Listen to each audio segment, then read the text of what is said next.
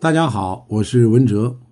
这个前面我们说过，一个人体内如果有痰湿，那一定与五脏都有关系啊，尤其是跟脾、肺、肾的关系是最为密切的啊。我们首先来看它与肺的关系啊。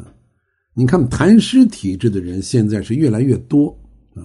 痰湿体质的人有一个非常明显的特征，就是总会感觉到胸闷、痰多。啊，这就注定了它和肺是有直接关系的，啊，昨天我们讲了，中医本来就有肺为储痰之器的说法，啊，体内有痰湿，肺的宣降功能就会失常，那痰湿就会积聚在肺上，啊，就会出现胸闷啊、痰多这些症状。大家看过三国，都知道这个司马昭之心，路人皆知啊。我们知道诸葛亮是怎么死的，我们知道周瑜是怎么死的，对吧？但是很少有人记得这个司马昭是怎么死的。实际上，司马昭他就是死于痰湿啊。在三国的后期，司马昭呢独揽大权，生活水平当然是日益提高啊。整天大鱼大肉，如此大吃，让原本身体比较强壮的他啊，身体就像痰湿逐渐的发展。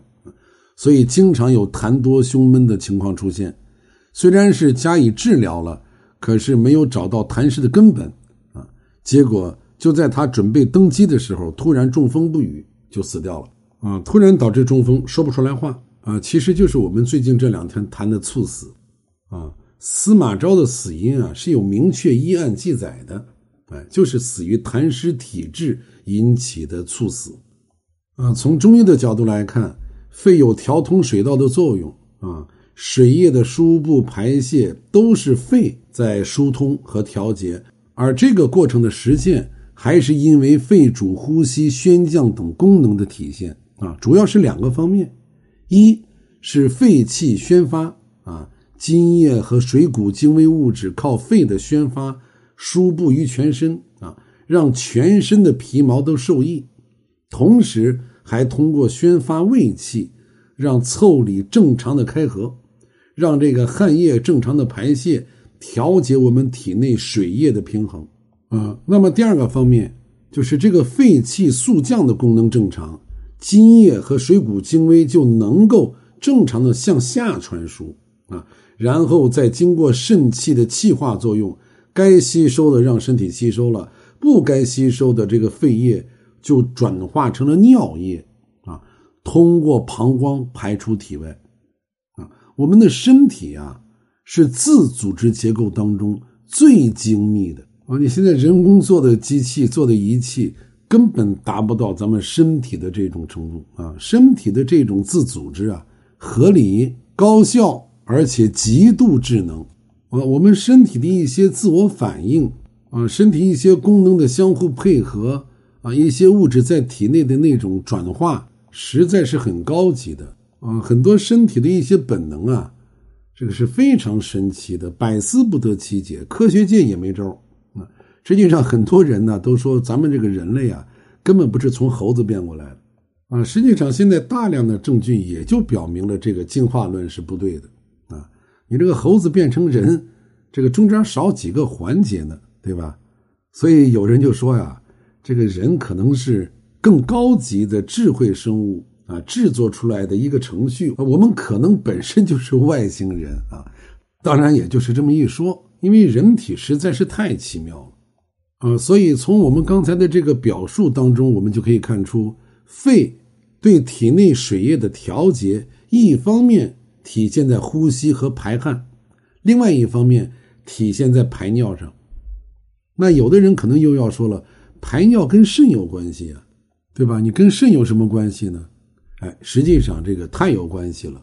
五脏之间呢是相互的一个作用。比方说，我们讲消化，一讲到消化，我们就会想到胃，对吧？了不起，我们想到脾，叫脾胃功能啊。实际上，其他的脏器啊都在积极配合整个这个过程啊。胆也会在配合，对吧？包括我们分泌胰岛素，对不对？所以排尿啊跟肺。是有很大关系的，而中医本来就有“肺主行水”啊，肺为水之上源的说法啊，源头的源啊。我们再从五脏在体内的这个布局来看啊，肺在哪儿呢？肺的位置最高，也正是这一个居高的位置，就能够顺畅的让人体的水液外达于体表，下输于肾和膀胱，由此才有了行水啊，水上之源的说法啊。而且我记得以前给大家讲五行的时候也提到过啊，从五行的理论也是可以解释通的啊。金木水火土啊，肾属什么？肾属水，对吧？肺属金。对吧？那么我们来看肾和肺，它俩是相生的关系还是相克的关系啊？啊，肺属金，肾属水，金生水啊！啊，我们在谈季节养生的时候怎么说的？你看，现在冬天应该养肾是吧？那秋天要润肺，肺应该在肾的前面。那也就是说，你想养肾，你养好你的肺是个关键啊，是个前提。所以从养生的角度来讲。补肾养肾最应该注意的是先养肺经，而且在一些病症的治疗上，中医也常常遵循这么一个方法，就叫提壶揭盖。啊，什么叫提壶揭盖啊？啊，我举个例子啊，你像这个肾性水肿，大家都见过对吧？那么肾性水肿的根本是肾对水液的代谢没有力量啊。我们常说的男怕穿靴，女怕戴帽。哎，就是这个意思，它是肾脏代谢水液的能力失去了，而我们都知道这个肾为先天之本，所以像这种病啊很难治。你像现在这个出现这种肾功能代谢不全的啊，就是我们说的比较严重的肾病，它到最后就得透析，这个脸也浮肿，腿也浮肿，反正就很难治。但是真正的老中医，懂得章法的老中医。就会运用开上窍利下窍、宣肺利水、益气行水的方法来调肾啊。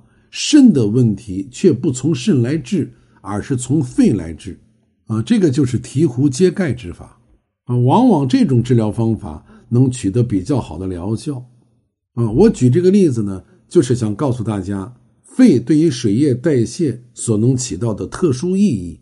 啊，也给大家的日常调理呢提供一种思路啊。你包括家庭里面肾上有很严重问题的，我们在寻医问药的时候，是不是也可以按照这个思路进行一些尝试呢？啊，那咱们的节目主要讲的是营养，讲的是吃。那么宣肺除痰湿，我们平时应该吃什么东西？这个呢，我想很多听友都是知道的啊。明天呢，我再具体来讲一讲。宣肺除痰湿的日常饮食，好，我们明天接着聊。